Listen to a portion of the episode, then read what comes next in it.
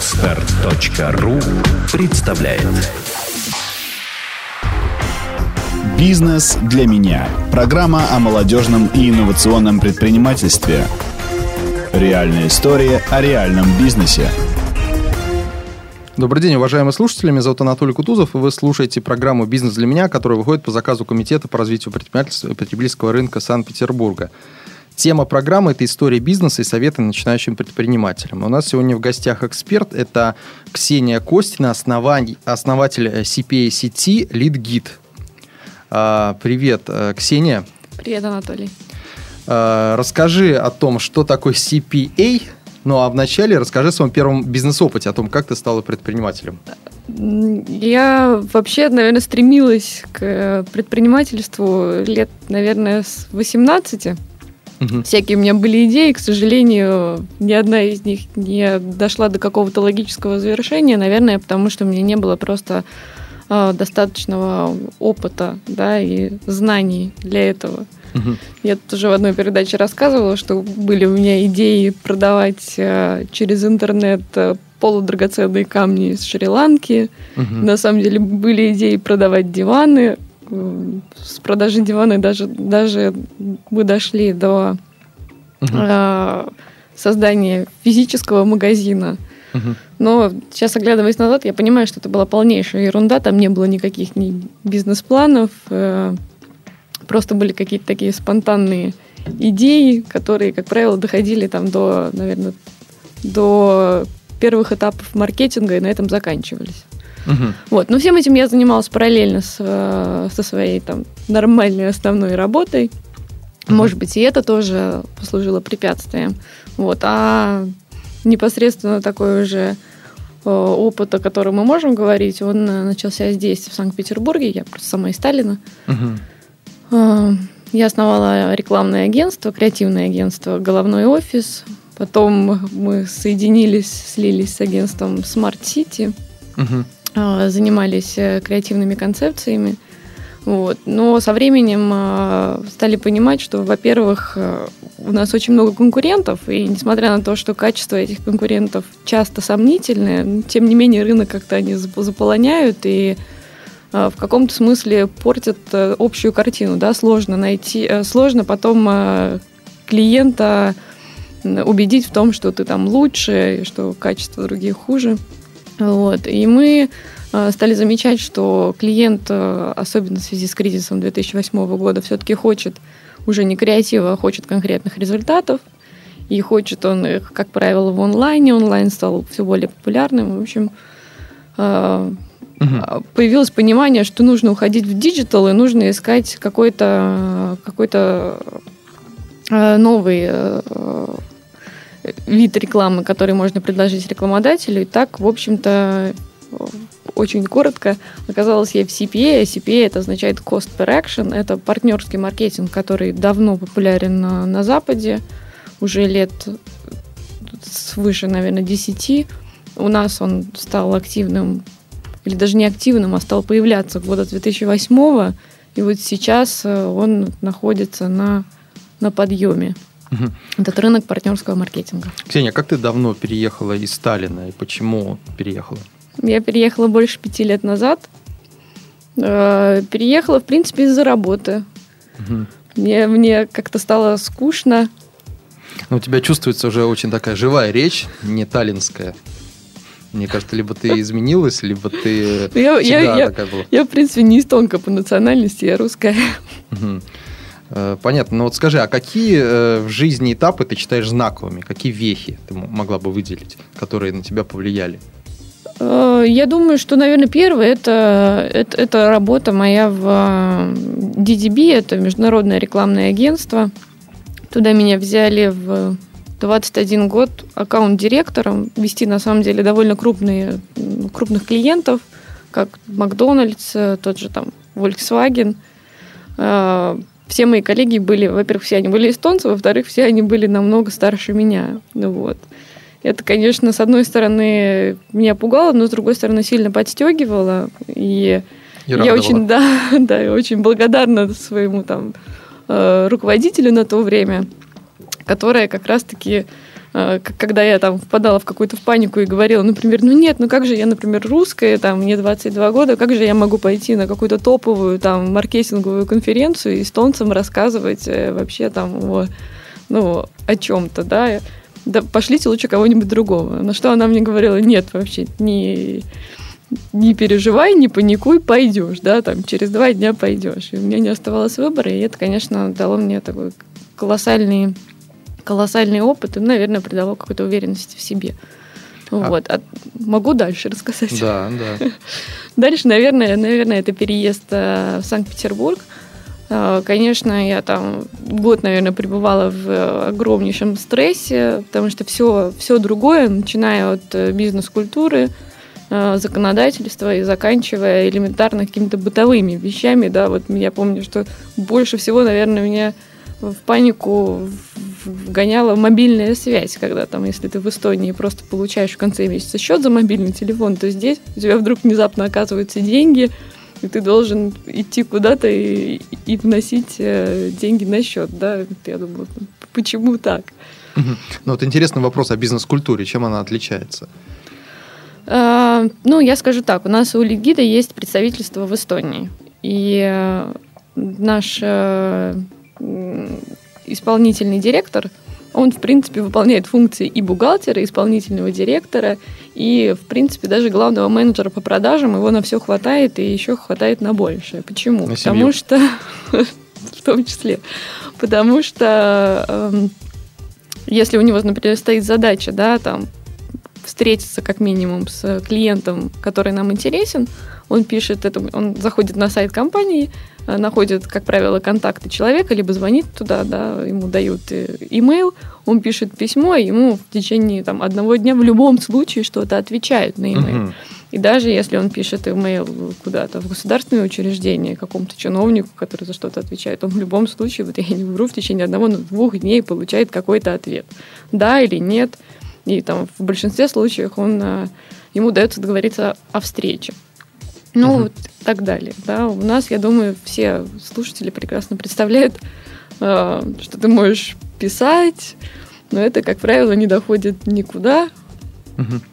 То есть у нас нету культуры обратной связи, можно сказать так, да? Ну, это как минимум, это просто, это просто основной, ну, это такой самый, самый живой пример. Если мы говорим вообще там о законодательстве и о работе институтов, конечно же, в Эстонии в этом плане все проще, да, ему не нужно там нам не нужно нанимать бухгалтера, нам не нужно нанимать юриста, потому что бухгалтерия предельно простая, и она там не частая, ты просто сдаешь отчет раз в год.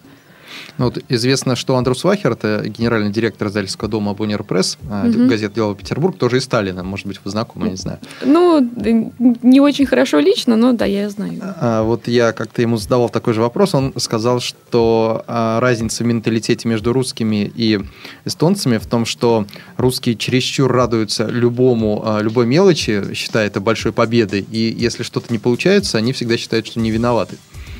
Вот что-то, у тебя есть такое наблюдение? Слушай, нет, я, я на самом деле об этом не, не, не, не думала. Интересно. Но это надо как-то отдельно, мне кажется, проанализировать. А, просто на фоне того, что ты рассказал, вот э, я могла бы отметить, в России же очень большая дистанция власти, да, все исследования это показывают. Uh-huh. И uh-huh. вот это как раз-таки накладывает э, печать и на, на бизнес-культуру. Вот в Эстонии, допустим, э, ну, если, опять же, мне надо там с кем-то познакомиться по работе, да, я могу найти человека в Фейсбуке, написать ему, он мне ответит, и даже если у него, ну, в принципе, высокая должность, то, скорее всего, где-то там со второго э, раза общения мы перейдем на «ты». И это нормально, да. А, а у нас, например, даже если вот там мы с вами примерно одного возраста, вот мы говорим друг другу «вы» часто, да, кстати, это интересная наука, кросс-культурный менеджмент. Есть разные матрицы, насколько я знаю, может быть, ты тоже их изучала, в которых есть определенные переменные, которые определяют, в чем разница поведения в области, в области бизнеса людей.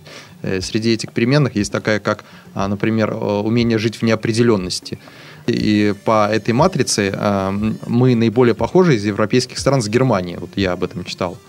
У нас есть э, общее с Японией А вот, например, умение жить в неопределенности у нас его очень мало. В то время как американцы или англичане, у них с этим не возникает проблем. Они спокойно увольняются с, из компании, не думая о том, где они могут работать завтра то же время, когда у нас, если ты уходишь с компании, обязательно спрашивают, и куда? Ты еще не знаешь, ах, как же так? Ну, то есть это вызывает какие-то вопросы. Ну, э, здесь я могла бы сказать, что это на самом деле может быть даже связано с уровнем образования.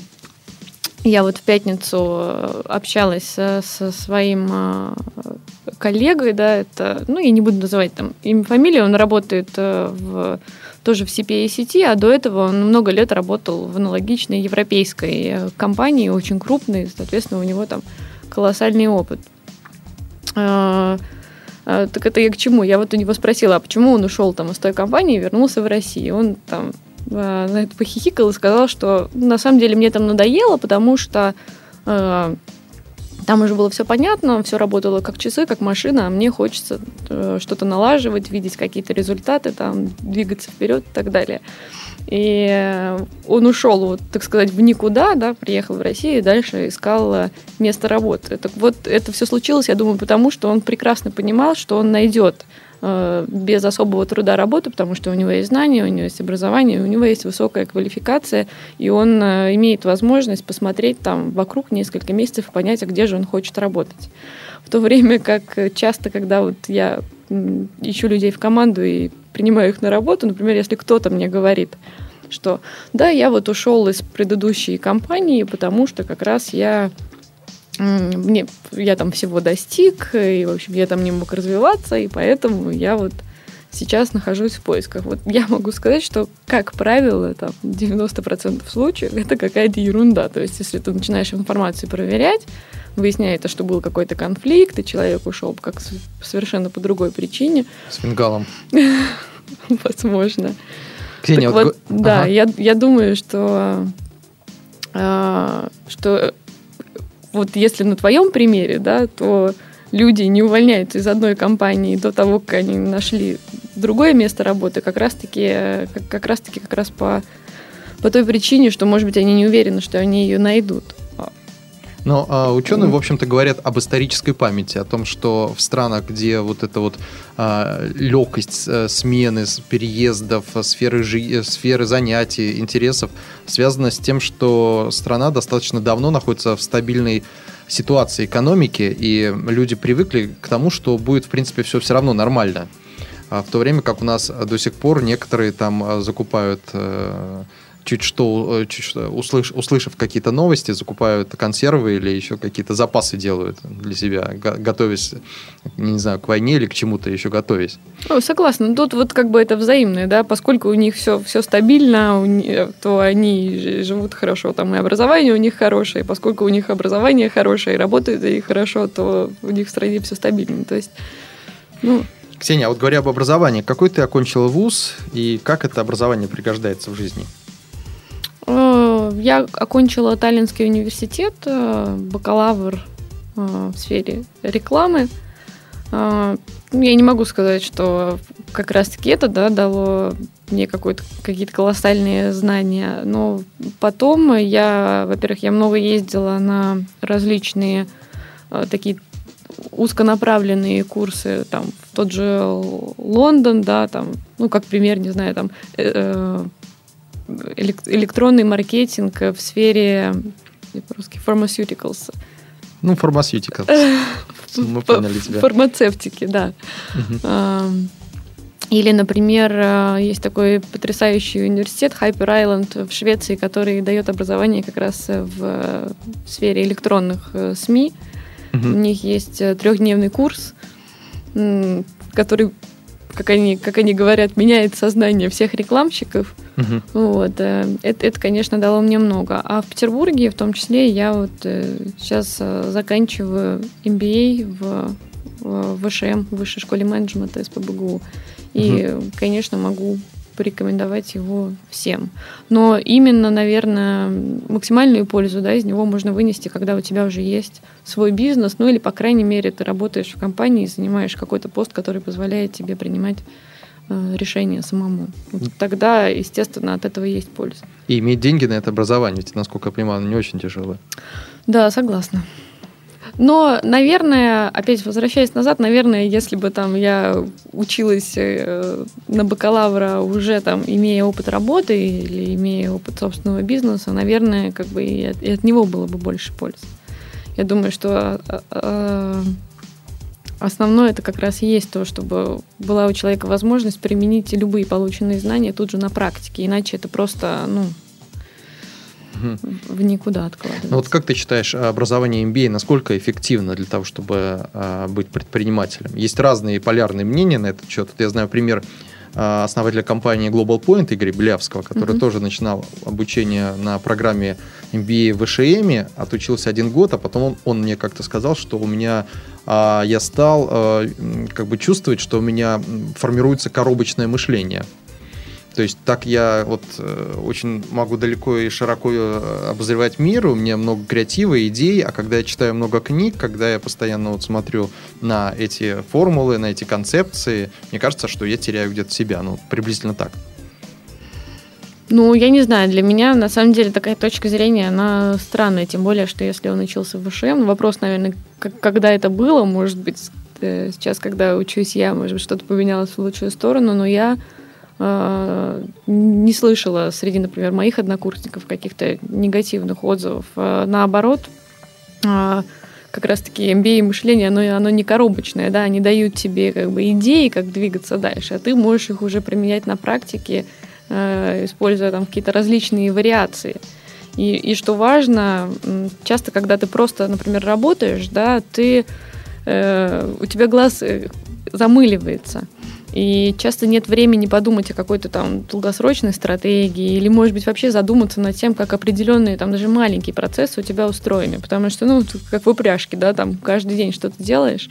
Вот. В этом плане тот же MBA, который вдруг тебе дают задание, не знаю, там, проанализировать то, как ты собеседуешь людей на работу или как ты их мотивируешь. Оно просто заставляет тебя смотреть на процессы, происходящие в твоей компании, по-другому. Наверное, и я тут не вижу никакого коробочного мышления. А тут просто разговор о раз, на разные темы. Одно дело быть профессиональным управленцем, другое дело быть изобретателем, креатором, придумывать новые концепции бизнеса. И э, Игорь говорил как раз, наверное, о втором втором э, аспекте. То есть в первом случае профессиональный менеджер, он действительно должен видеть всю ситуацию сверху, и он должен, наверное, все это описать, разложить э, по полочкам и составить для себя план действий. В то время как человек-изобретатель, ему э, креативный человек, ему часто нужен человек, который такой как бы планирующий, может быть сбоку, который может все его идеи разложить по полочкам, а креативный человек действует на фоне, на уровне эмоционального интеллекта. Ох, такой... я бы, конечно, хотела бы быть на этом месте, как, как вы меня описали. Нет, на самом деле я не планирующий человек, конечно. То есть э, я стараюсь э, все такие, эм, ну, скучные для меня вещи, там, не знаю, документооборот, э, а, все, все рутинные вещи отдать, конечно, на аутсорсинг своим сотрудникам, простите меня. Делегировать. Мои сотрудники, да. Угу. Я, я, я, конечно, креативный человек, то есть э, мне, мне нравится придумать что-то новое, запускать, э, да, кидать какие-то идеи, в том числе и по организации бизнес-процессов, но мне, мне сложно было бы в одиночку, да, там дальше прописывать детали и воплощать их. Мне как раз-таки здесь требуется обычно помощь. Ксения, вот говоря о сложностях, какие трудности возникали при создании бизнеса и как ты их преодолевала? Да, наверное, их много, да, их все не перечесть. Э, для меня самое плохое и самое обидное это вот всевозможная бумажная бюрократия. Что даже если у тебя какой-то небольшой бизнес, э, и ты только его начинаешь, все равно тебе приходится тратить много сил на документооборот и на ту же бухгалтерию. Даже если она у тебя на аутсорсе, то все равно все это, все это потребляет много энергии, много времени, а, соответственно, много денег. И да, и вот я говорю, что это, это трудно и обидно, что надо этим заниматься. Это вот как хороший пример э, у меня эстонские сотрудники лид-гида, а, когда мы LeadGit запустили, у меня, в принципе, IT-отдел находился в Эстонии. Вот они долгое время думали, что какие-то вещи, которые там мы от них требуем, не знаю, договора или какие-то согласования, они думают, что мы это все придумываем, что сидит у нас какой-то какой занудный бухгалтер, который требует того, что на самом деле не надо. И вот они долго обижались и не могли поверить, что, что на самом деле на самом деле это требование там российского законодательства и по-другому никак. Дальше, говоря, говоря о трудностях, э, ну, в бизнесе, наверное, самое трудное это найти единомышленников, потому что сложно что-то тащить одно, и без команды это даже, в принципе, невозможно, на мой взгляд. И вот для меня самое сложное это было и есть э, это подбор э, персонала. Угу.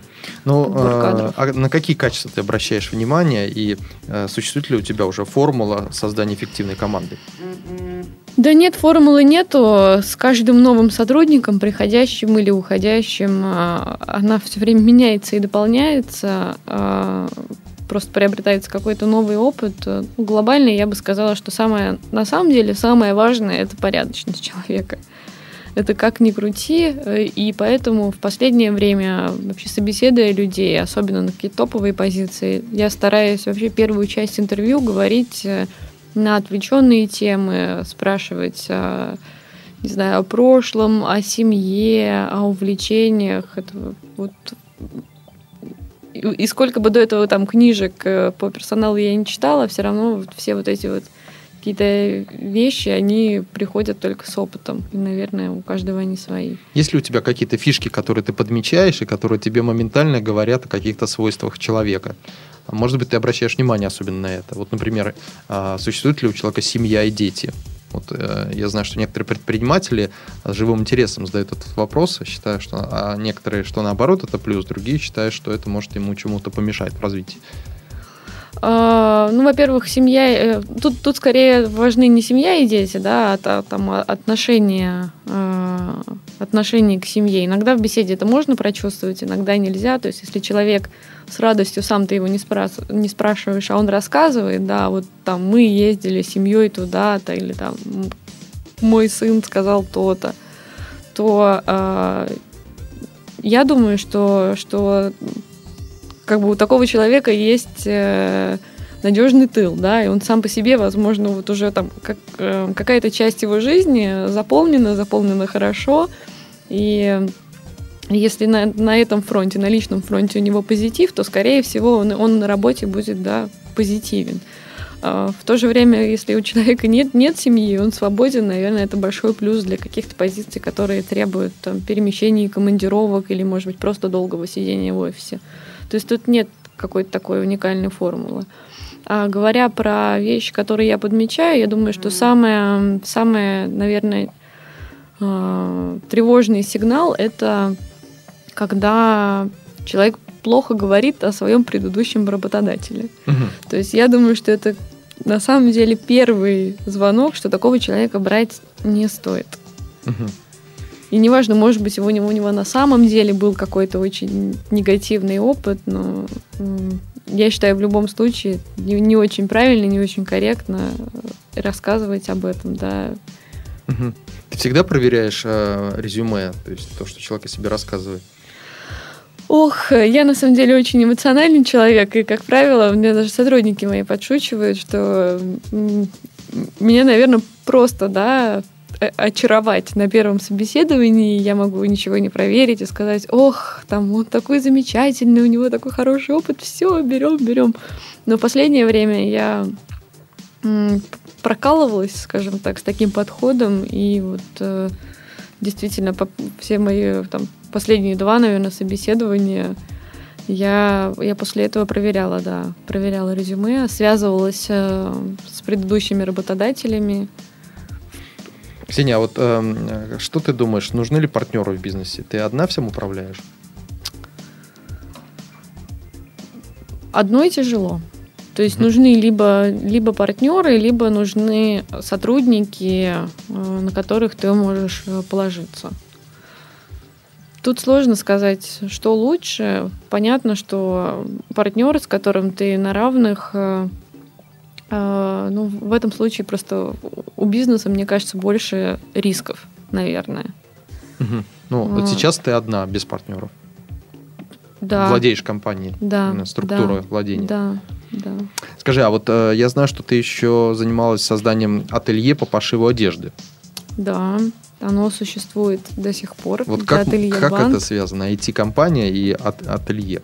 Какой-то очень такой разный бизнес. Я уже на самом деле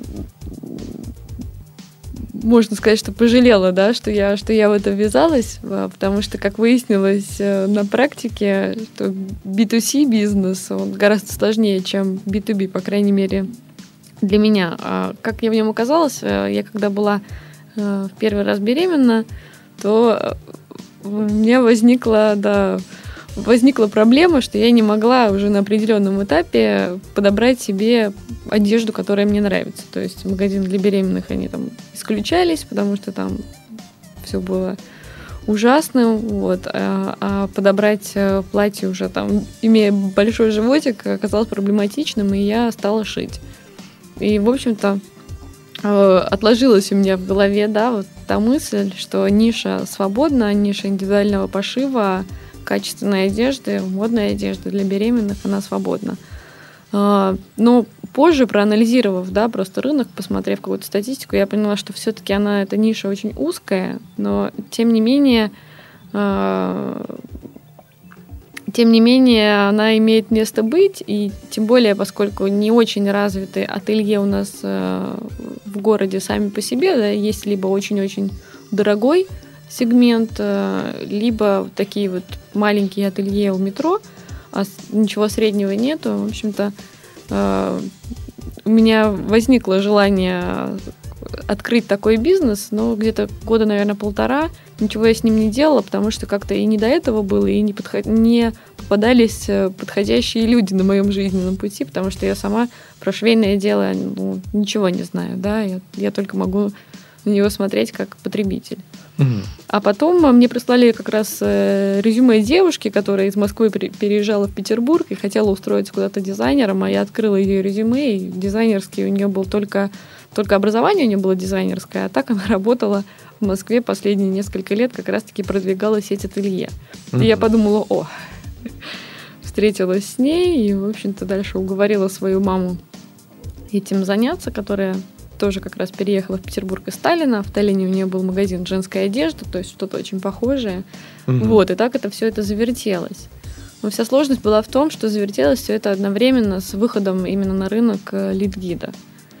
И, Мгм. конечно, сложно одновременно развивать два таких э, вообще разных бизнеса. Да? Они по оборотам разные, по подходам разные. В общем, Мгм. Ну, то есть у тебя сейчас этим занимается мама, как это понимаю, бизнесом. Ой, нет, э, им занимаюсь в большей степени я, и меня это немножко расстраивает. Вот я могу даже в эфире сказать, что если есть э, желающие, я готова рассмотреть возможности партнерства как раз-таки по ателье, потому что э, э, ателье, по крайней мере, такому, как ателье Банд, ему нужна вообще хозяйка, то есть человек, который ну, всей душой им занимается и, и, и- живет только им, да, потому что, ну, вот это, это такой бизнес. У меня такой возможности нету, я совершенно, на самом деле, дру- другого склада человек, вот, и я, я, я очень за банд в этом плане переживаю, хотя, ну, дела у него идут неплохо, но могли бы, наверное, идти еще лучше, если бы был бы кто-то, кто, э, кто бы им занимался полноценно. Ну, и есть третий проект IT-компании Advisor. Это еще один проект? Да, а Advisor, ну, о нем пока еще рано говорить. Это как раз-таки история, которую мы начали. э, Вот, вот здесь у меня есть партнеры, да. это, а, мы начали ее совсем недавно и сейчас э, только тестируем, поэтому я думаю, что если у нас все пойдет, то я приду к вам еще раз, например. Да, будем ждать. Ксения, ну вот э, вопрос о том, как удается совмещать личную жизнь. Когда ты сказала, что ты, когда была первый, первый раз беременна, меня это очень удивило, потому что я был уверен, что у тебя один ребенок. Нет, у меня, у меня уже две дочки, вот второй 7 недель сейчас. Да, как ты, когда ты успеваешь быть беременной и заниматься этими всеми бизнесами?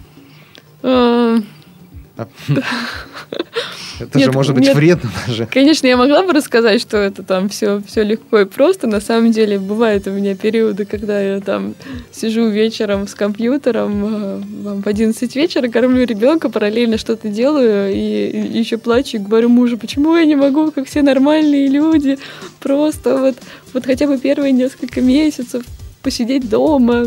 Теперь мне уже никак из этого не выбраться. Вот. Но это все на самом деле временно, потому что когда работа доставляет радость, когда ты делаешь то, что тебе нравится и тебе действительно интересно, то не возникает вопроса, да, что вот работа, а вот, вот личная жизнь, что они как-то существуют отдельно. Нет, угу. он это абсолютно, абсолютно не мешает и ну, держит, держит в тонусе. Угу. А, скажи, а вот э, девушка-предприниматель, как воспринимается в нашем обществе? Вот ты сталкиваешься с какими-то особенностями? А, и есть ли отличия в этом случае с э, делами в Эстонии? Ну, мне сложно здесь сравнить с Эстонией, потому что у меня не было в Эстонии собственного бизнеса, если вот говорить о девушке-предпринимателе. Ну, конечно, сама по себе бизнес-культура там немножко другая, в том плане, что нету особой разницы, там, женщина ты или мужчина, все, все, например, здороваются за руку, да, там. А у нас э, в 50% случаев, если я протягиваю руку мужчине, то ну, либо он смущается, либо целует. Либо целует. Да, такая распространенная история. Ну или там не знаю, было много ситуаций, когда приходишь, э, еще если я, например, беру с собой там коллегу не мужчину, а женщину, приходишь э, на встречу с серьезными клиентами, как правило, там мужчины лет 50, а то и 60, ну, скажем, да, угу. то первое отношение это такое, ну, там, девочки, рассказывайте. Угу. Ну, уже просто по там Бывалому по, по, да, по, по, по, по, по прошествии, естественно, какого-то времени, да, и по итогам беседы отношения меняются, но изначально оно бывает предвзято. Угу. Ксения, ну вот э, скажи, что точно не нужно делать начинающим предпринимателям, а какой опыт, наоборот, будет полезен?